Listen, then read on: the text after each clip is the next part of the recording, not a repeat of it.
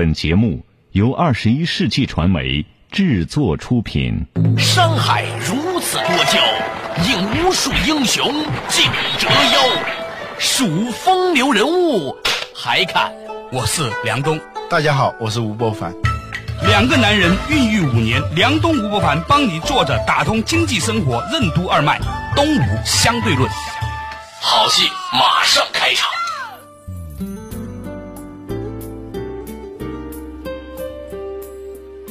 作者打通经济生活任督二脉，大家好，欢迎收听东吴相对论，我是梁东，对面的依然是二十一世纪商业评论发行人吴伯凡老吴，你好，大家好。哎，较早之前呢，我们提到了一个话题，就是呢，这一些传统行业，例如说像苏宁电器这样的公司呢，他们要进行所谓的互联网化的开放平台战略的改变，他们推出了四个步骤，第一个步骤呢，就是把苏宁电器更名为苏宁云商，进行企业组织结构的变革；第二个呢，就线上线下同价，打造所谓的 O2O 模式呢，这个实际上是呢，要把自己以前赚钱的东西来逼着他们不能赚钱，从而要逼着大家从新的地方赚钱。因为所谓的线上线下同价，就意味着你必须要线下的实体店要跟电子商务时代的这个价格一样，电商的价格是整个互联网瞬间一秒钟比价的。你想涨价那是不可能的，除非京东跟你同时涨价，否则的话呢，就必然会销量大减。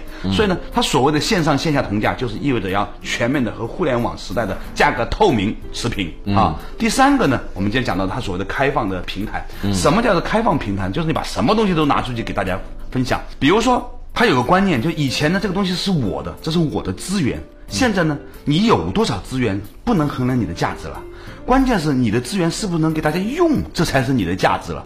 就像说以前我们都觉得我银行里面有一万块钱，那就是我有一万块钱。但是如果你这一万块钱能够给十个人用，他们把这一万块钱用到最后创造了一百万的价值的话，其实你不是一个十万块钱的人，你是一个一百万的人。如果你今天账上有十万块钱，你不给大家用，一直扛着扛着，每天吃吃的很简单的窝窝头，最后呢这个钱呢？被通货膨胀蒸发掉，其实你是不值十万块钱的。尽管你账户上有十万块钱，你也不值十万块钱。这个观念是很有意思的哈。它开放了什么？它说开放的第一个东西就是它的店面资源。在苏宁呢，全国呢有大概一千六百多个门店，到二零二零年的时候，大概是三千五百个门店，疯了。三千五百个门店意味着什么？老吴，你知道吗？嗯，就是中国如果有三十多个省的话，嗯，就是每一个省有一百个店。你不能这么算，西藏它不可能需要一百个店，宁夏不可能需要一百个。对呀，所以就意味着可能像北京这样的地方就几百个店，你知道吗？对，你很可怕，几百个店。假如十个郊区县，你再分掉那些很边远的地方，顺义啊、什么延庆啊、什么，对吧？嗯，在市中心可能就是。几条街就你能看见一个，嗯，当他到这样一种地步的时候，他说他可以把这个东西全部开放给他的商户，比如说你是格力啊，我呢把我的电子标签可以开放，二维码开放，门店提供自提仓储，而且店面员工为商户提供针对优质商品进行推荐的服务。这句话很有意思哦，嗯，他是这样的，他在 B 的线下店。不去按传统的贸易模式去赚钱，嗯，就是低价买进，高价卖出，让你无钱可赚的时候，嗯，你必须要想别的办法来赚钱。也就是说，你要强迫他们把自己的所有这些资源作为免费，就是白给别人，嗯，同时。你也能赚钱，这就是典型的免费商业模式。免费其实并不是真的免费，很多互联网公司都是表面免费，实际上它能够有一些收费的方式的。当你不免费的时候，你直接就能收费的时候，你往往就赚不到大钱，赚不了大钱。对对对，就举个例子吧，很多男人结婚了之后才知道，原来啊。你老婆告诉你，她说的所有事情是不收钱的，都是为你好的事情，都是有代价的，而且这个代价很重、很高的，每一件事情都可以算的。像微软，它用这种直接卖软件、卖它那个光盘的这种形式，那是不免费的嘛？嗯，他就永远不能理解像谷歌这种从来不跟我们用户收费的，你就不会去探索这种模式去。对呀，有时候表面上让你很快的赚到钱的那种模式。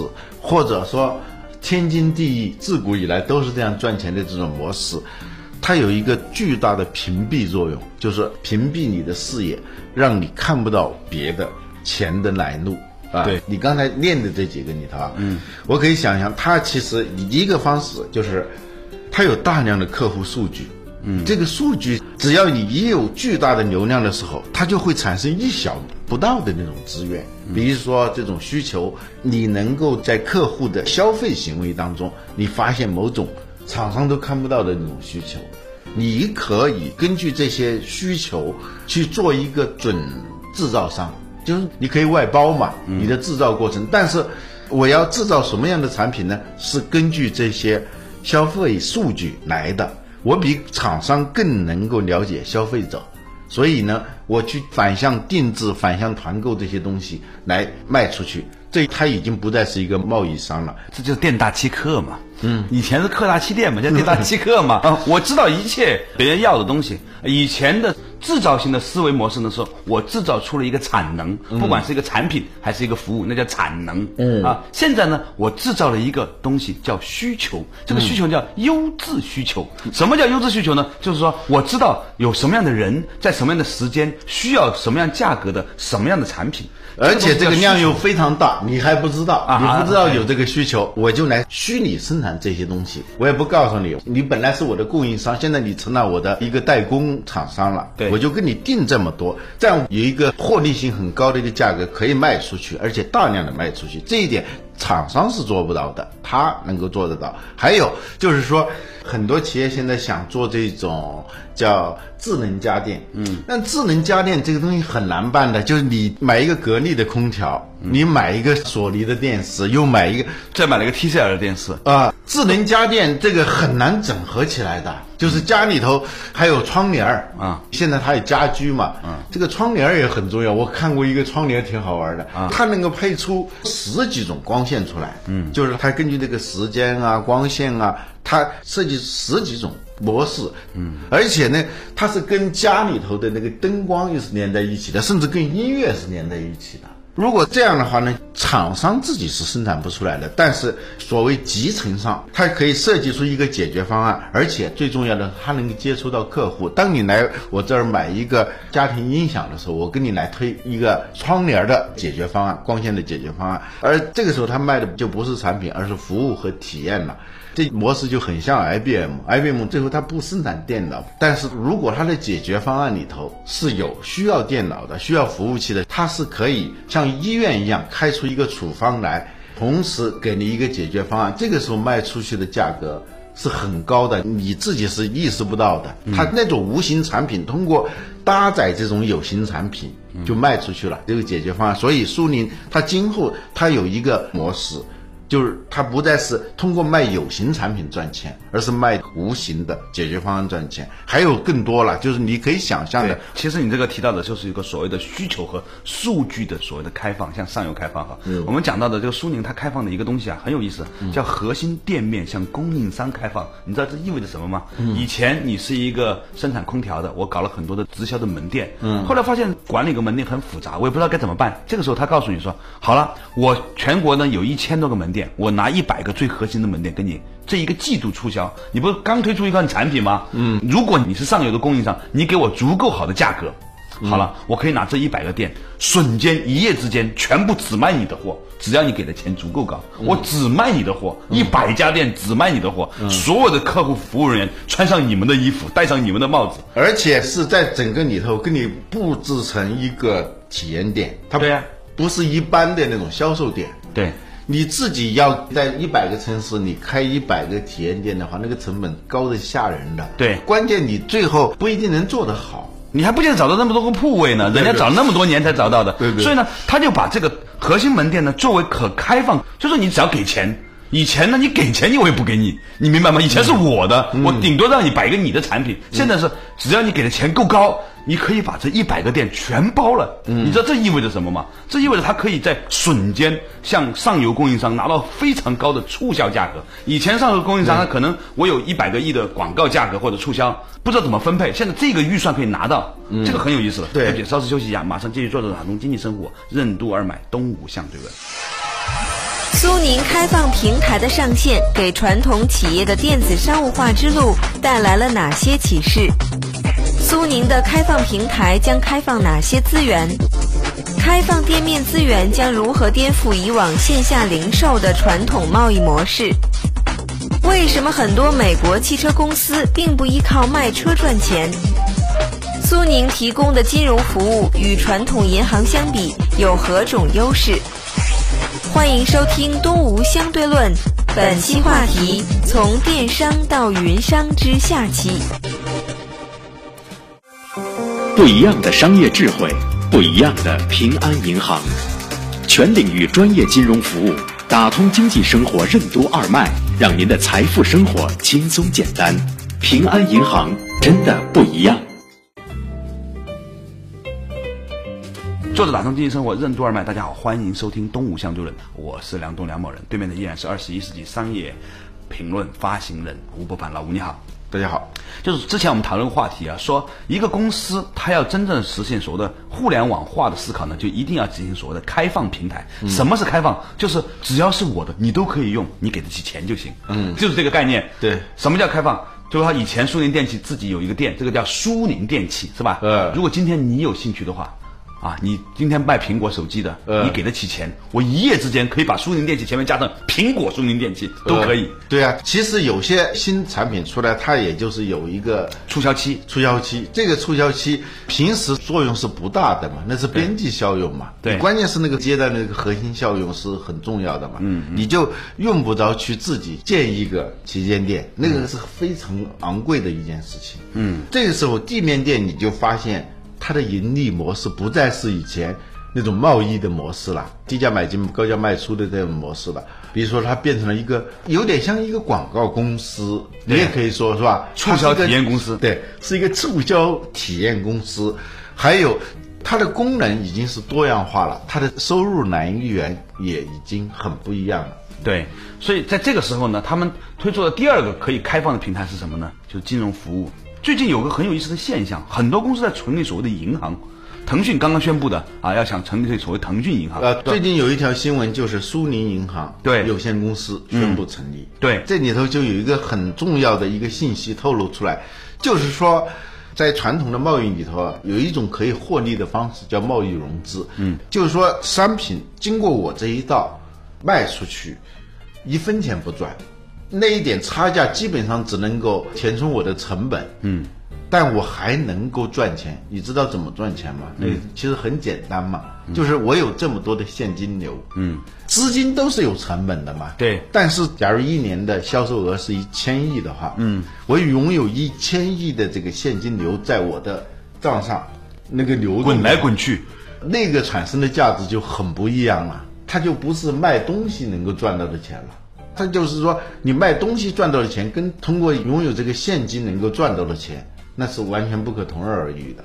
嗯，那你知道他现在做的这个开放的小额信贷平台是怎么样的？他把这个东西做的更高级了。嗯，比如说苏宁，它现在有很多供应商，有些供应商呢比较代工，帮他生产一些产品，对不对？我也有这个生产能力，但是呢，我现在买货，我要上面买原材料，我钱不够。苏宁呢，贷款给上游，嗯，然后呢，苏宁还贷款给下游，下游是什么？就消费者。有些人我想买个电器。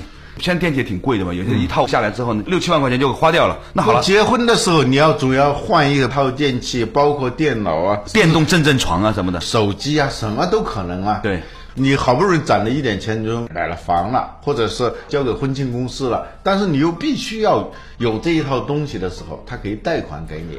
所以你就会发现说，以前呢的观念就是说我拿着供应商账期的钱。嗯，就是我把货卖了，但是我钱呢推迟三个月再给我拿这笔钱呢可以去做投资，那种方式那是国美干的，那比较原始。对，他现在干的事情不是这样，这二点零进化了，是我透过我有一家银行一样的机构，当然或者叫银行或者叫小额信贷公司啊，那某种程度也不能叫放高利贷的，但是呢，它其实就是一个什么典当行加银行，本质就是这么个业务。他其实他也不说是是收你的利息，他是说收你的手续费。对，这是在消费者这一端，你知道美国很多汽车公司车是不赚钱的，嗯，但它的汽车金融公司是赚钱的，对。就是说这个车本身卖给你，他是真的不赚钱，但是你买车的时候你要跟他贷款，他赚这个钱，嗯，还有供应商，这就叫供应链金融了，对。就网上很多厂商他要买原材料，要支付各种东西的时候。当他产品还没有出来的时候，他就手里头是没现金的，嗯，就像农民一样，只有麦子黄了卖出去了才有钱。但是问题是没钱的时候，他要买化肥、买种子，嗯，那怎么办？这是一个时间差，他就会往上游去提供这种金融服务，嗯，这个时候那种贸易模式下赚不赚钱已经不重要了。嗯，你会发现这个什么情况呢？由于啊，它都是有些经常打交道的商户嘛，就比如说苏宁哈，它上游有商户，就是卖东西给他的人，或者给东西给他卖的人，叫生产厂商、商户；下游呢就消费者啊。那好了，我现在呢，我们做了那么多年生意，我很清楚的知道谁是有信誉的。所以呢，我可以很放心的把我的钱贷款给他，这是传统的银行很难做到的。这某种程度上其实就是什么呢？阿里巴巴做的事情。阿里巴巴以前只是把网上这个模式这样去做了嘛。现在苏宁呢发现说，哎，阿里巴巴这个事情，我可以在我的整个公司业务范围内去做这个事情。阿里巴巴呢，为什么敢没有抵押的情况下，我敢把钱贷给你？对，原因是我掌握你的信用记录。第二，我贷给你钱以后，你还是要通过我的阿里巴巴这套系统在走。我是随时可以监控你的资金去向的。对，苏宁它现在只不过是用的是一个人际关系网络为主、技术性的网络为辅的这么一个信用网络。嗯，这个网络里头，它就可以提供这种金融服务了。嗯，这就是商业模式的变革啊！就是当你商业模式不变的时候，你老会纠结于这个线下店赚钱不赚钱，线下店是不是在给线上店在做义务劳动？嗯，现在他要做的是什么？通过这个云商，整个这叫云商，使得它的整个规模、资金流量、信息流量变得足够的大，这时候就产生了一些额外的生意。这种商业模式呢，当你赚了钱的时候，你就不在乎线下店本身是不是通过卖东西赚钱，或者说是线下店呢，它有各种显性的和隐性的收入来源。嗯，这才是真正的一个基因性的转换，就改变了原来的贸易模式，而真正变成了一个互联网时代的集信息流、资金流、物流还有人流。呃，就人才的流动嘛，是吧？对，这样呢，它就是一种新的、完全在传统贸易企业不可能想象的一种商业模式了。嗯，第三个呢，就是他们开放什么呢？IT 资源，嗯，云储存、云计算、云应用，商户的 IT 定制，这个是什么概念呢？就是说。以前你一个小公司，你要想玩大云计算，包括我想知道我这个产品到底卖了多少，卖给了什么样的人，在哪个地方？比如说我是一个生产手机的山寨厂商，锤子手机，假设哈，嗯，我卖给了谁？我在哪里卖的？卖了多少台？他有没有返修？他是贷款买的，还是直接花现金买的？还是用信用卡买的？然后呢，在哪个层次分布的？大概这个人买了这个锤子手机之后，又买了些什么样的电饭锅？这个数据理论上来说，我是可以。分享给你的，对厂商是不知道的。对，甚至你锤子手机，我自己的整个物流系统，我自己的 IT 系统，我可能别自己干了。为什么呢？因为你搭建这么还是挺复杂的。苏宁说，我一起帮你干，因为那个模板是一样的。我开发一套针对手机的或者小电器的，我们假设哈，这样的一套 IT 体系，你只要换个名字，锤子手机、榔头手机啊、棒子手机，你就可以搞一个自己的东西了，你就不需要自己开发一个所谓的 IT 系统来对接。那我还可以向你收费，那我收费呢？你可以不用给现金给我，我是卖完手机之后你在里面提成儿。对，这样的话，它一层一层收费呢，其实可能比以前那个差价挣得多，但是呢，大家心里都舒服，因为你享受了服务，你不是简单的一个差价，对对吧？好，稍事休息，马上继续回来。作者打通经济生活任督二脉，东吴相对论。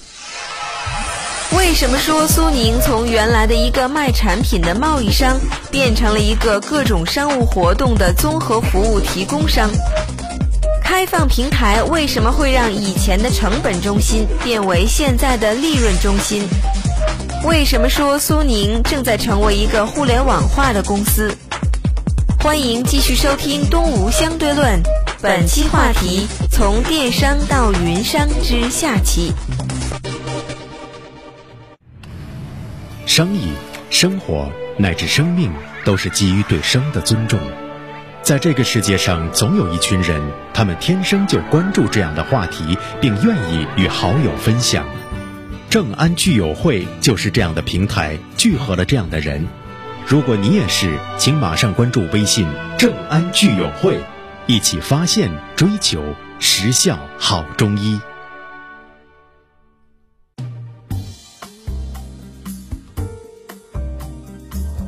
坐着打通经济生活任督二脉，大家好，欢迎收听东吴相对论，我是梁东梁某人，对面的依然是二十一世纪商业评论发行人吴不凡，老吴你好。大家好。啊，今天我们讲到的话题呢，就是讲这个传统的企业如何真正把所谓的开放的精神融入到它的整个的企业战略当中去。这个开放精神就是互联网所带来的。嗯，那我们之前提到的，就是以苏宁为例呢，它开放了它的店面资源，开放了它的金融资源，它开放了它的 IT 资源，它还开放什么呢？开放它的物流资源。它在中国，你想，苏宁肯定比许许多多的厂商要有更多的店面，还有物流仓储，还有配送人员嘛。以前呢，你可能要透过像这个通那个通是吧？啊，或者是这个风那个风来做这个事情。现在苏宁说我也能干。这样的话呢，如果商户选择苏宁来做物流的话呢，它的资费啊可以低于整个行业水平。那当然了，它是边际成本，因为你其实你知道吗？以前我把东西卖给你苏宁的时候，我本来也不用做物流，你本来也要把这个物流呢拿去自己配送嘛。苏宁把这个钱买单了，你知道吗？对对。我从广东把格力空调批发出来，我要配到全世界各地去，都苏宁自己干的。苏宁说行，现在呢我帮你做物流，我比同行业水平便宜一点。这概念是什么？本来不收钱的，现在少收一点。嗯，这样的话，他实际上干了一件事情，就是把。有一些生产企业哈，本来还想自己干一个垂直电商的想法，彻底给你扼杀住了。你网络也不用做了，配送也不用做了，店面也不用做了，仓储也不用做了。所有的成本都比它高的时候，它就自然就把你封杀住了嘛。对呀啊，实际上呢，这就叫云啊。你知道当年那个电网就是这样把发电机给弄死的，啊，就是当每一个工厂甚至住宅小区都有发电机的时候。发电机厂商肯定是赚钱的嘛，对当后来有电网的时候，每个企业每个家庭不用去买发电机，只需要有一个插头一插上的时候，那些发电机就卖不出去了嘛。这就是它的所谓的云商的特点。云就是通过一个无远覆盖的这样一个网络，大家可以自由的分享这个网络。当然你也得交钱了，但是你这样呢，比你自己单独来买发电机、单独来建自己的网站、单独建自己的物流，不知要便宜多少。对，苏宁说呢，还把它的广告资源和运营服务资源也拿来开放。你想想看呢，苏宁它投广告投的很多嘛？你看经常看到他不是找那个谁李代沫啊，找这么吴莫愁嘛？啊，对，你想想，以前这是我们公司投的广告，就苏宁说啊，我们公司投的广告，但现在可以了。我到底在我的广告里面拍摄哪一个电器，我有权利选择。你如果给我钱呢，我就拍你的电器 啊，我或者我时展示。我都拍，对我拍了以后你给我钱，我就放这个嘛，对或者在这个地区放这个，那个地区放那个，几月份放这个，几月份放那个。对啊、如果你自己去找李代沫，可能十万块钱，但是呢，苏宁可能要签了一个一揽子协议。这个时候，李代沫拿着你的手机推广的时候呢，只要收五千块钱。你自己去找李代沫，你绝对拿不到五千块钱的这样一个价格的。嗯所以呢，他就把广告资源。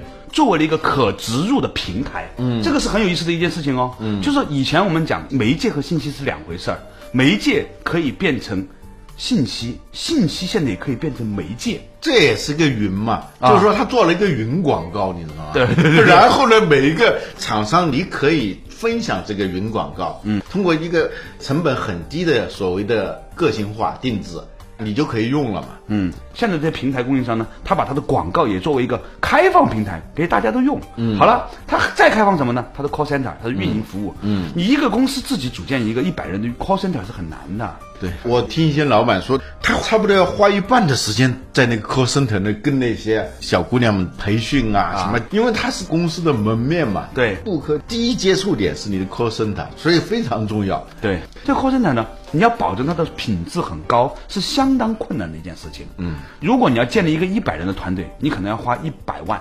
但是呢，如果你向他租一个已经培养的很好的，租一个一百人团队，你可能只需要十五万，大概就这么样一个价格差异。所以苏宁做平台供应商的干什么呢？连你做自己 call center 的想法都不要有了。嗯，于是咱们不是讲苏宁这件事情，而是说，当你成为一个集成商的时候，你想到你要成为一个平台的过程里面，你要做的一件很重要的事情，就是把你的产业链的所有人变成不花钱的工人。嗯，就零成本隐性雇佣。对，其实苏宁现在干这种事情嘛，零成本隐性雇佣嘛。嗯，这样的话呢，连 IT 技术也分享给你，但是你要收钱的。我的员工在店面推不推荐你的，嗯，要给你收钱的。然后呢，你如果你没钱，贷款给你是要收钱的。嗯，如果你消费者没钱，我还可以贷费给消费者也可以。然后广告可以植入的，所有的环节里面，包括物流、配送、云计算，全部都。可以收钱的时候，它就变成什么？它是一个卖耗材的公司了，它不再是一个卖产品和卖差价的公司。你理解吗？嗯，它相当是什么呢？就我们可以这样理解哈，就是平台公司呢，把自己变成是一个多线板，就是电插板呐、它上面的可以很多孔可以插。嗯，今天让你插一个孔，明天让你插一个孔，后天让你插一个孔。当你十个业务都插在它上面的时候，你是拔不出来的。你怎么可能拔得出来？你的数据业务在我这儿，甚至你的促销员都是我的员工临时租给你的。你说你不干，我就撤回来了。你的旗舰店，临时旗舰店啊，也是我的。的。今天你苹果给了我旗舰店，给了钱了，是吧？明天竞价排名，嗯，最旺的十一期间，十一的这七天里面，苹果、TCL、联想，你们来 PK。你可以想象一下哈，它可以拆出来一线城市一百家店。啊，五线城市一百家，它可以定不叫五线城市，叫最具发展的新兴市场一百家连锁店，它起一个名字，然后呢竞价排名。你想想吧，一个厂商要去找一个什么店选址，在哪儿，在山里头，在哪儿开一个，那都得花多少精力去选啊？啊，选，而且你能谈下来吗？这个很麻烦的事情。对呀在苏宁的数据库里头，如果它有三千多家这样的店呢，对呀它早已经对它进行了很好的分类。只要你说要一个什么样子的，马上就给你看几家来选出来，就难者不会，会者不难啊。嗯，赚钱的奥秘就在这里头，就是说这件事情由你自己来办，你是要花很高的成本，哎，很困难，有时候甚至花钱都做不到的事情。对我来说呢，是一件很容易的事情。对，因为我已经干过好多次了嘛。对所以这个话题我们今天不讲苏宁，而是讲说什么叫做真正的开放平台。嗯，真正的开放平台就是什么都是你的。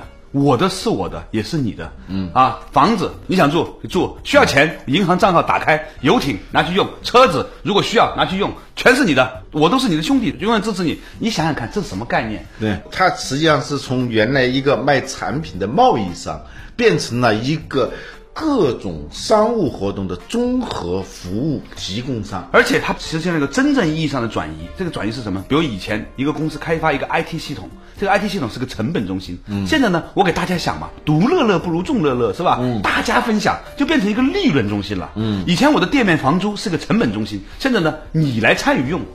利润中心了，每一样东西都从成本中心变成利润中心的时候，这样的话呢，其实从这个事情上来说，我看到苏宁电器是真正的研究透了阿里巴巴和研究透了腾讯这一些传统的互联网公司的平台思考。模式，对。然后呢，把他们的平台思考模式呢，真正运用到整个公司的业务改造里面去，把整个公司变成了一个真正意义上的互联网化的公司。对，四年以前我写过一篇文章，叫《阿里巴巴的市场想象力》。嗯，就是那个时候我就逐渐发现，它确实是变成了一个以综合商务服务，这个综合商务服务太多了，金融算不算？物流算不算？所有你能想到，你做生意的时候，你所有遇到的麻烦。它都来帮你搞定的这样一个综合商务服务提供商的时候，那其实至于他卖什么东西已经不重要了，他每样东西都能卖，对，它是每一样东西都可以卖的。尤其是在这里头呢，金融是一个很重要的，就其实它围绕的就是资金流、信息流、人流，是吧？这个消费者数据，我们把它理解为人流，是吧？包括真正的人的流动性，比如说哎，当大家逛街的时候，真的逛到里面，这是实实在在的一个一个的一百多斤的人在你面前站着的，嗯这叫人的流动性，对吧？只有做到这样，你才可能是一个互联网公司。互联网的本质不是做点技术，雇一个什么 CIO、CTO 就可以叫互联网公司，而是用互联网的思维，开放、免费、共享。就在这种开放当中，我也能够保住自己的地盘；免费当中能够赚到钱，共享当中实际上差别化的共享，嗯，在差异化的共享当中实行分而治自知啊，所以我们从这个东西你再去理解“厚德载物”这四个字，你就知道厚德载物是一种真正意义上的可持续发展的战略。好了，感谢大家收听今天的《动物相对论》，我们下一期同一时间再见。